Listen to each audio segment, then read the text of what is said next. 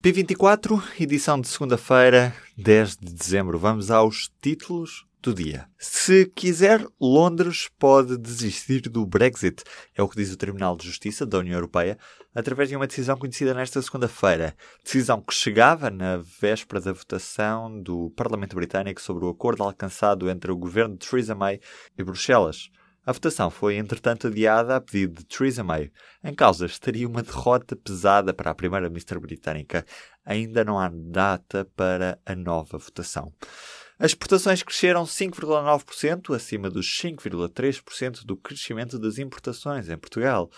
Em outubro, as vendas para o exterior aceleraram e ultrapassam já as importações. Este é o segundo mês consecutivo em que as exportações aumentam mais do que as importações. O déficit da balança comercial do bem já atingiu os 1.593 milhões de euros, mais 54 milhões do que em outubro do ano passado. Por cá, as greves não param. Até ao final do ano há 47 prévios emitidos. Os inspectores do CEF e seguranças dos aeroportos vão fazer greve no período de férias de Natal. Já o setor da saúde é o mais afetado no mês de dezembro. Os dados da Direção-Geral da Administração e de Emprego Público, que reúne todos os pré-avisos de greve da função pública, revelam que até ao fim de dezembro não vai haver um único dia sem paralisações previstas. O PAN quer alterar a lei para que o sexo sem consentimento seja considerado crime de violação.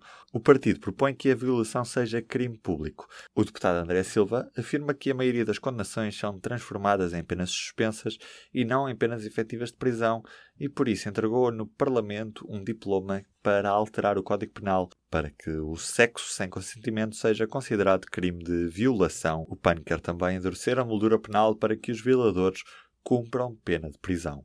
A taxa de cesarianas no privado é mais do dobro do que no Serviço Nacional de Saúde. A Direção-Geral de Saúde aponta para uma ligeira redução da proporção global de partos por cesariana, mas os números colocam o país acima do recomendado pela Organização Mundial de Saúde. Portugal passou de uma taxa de 35,5% de cesarianas em 2013 para os 33 em 2016. Nos hospitais privados, a taxa é de 65,5%.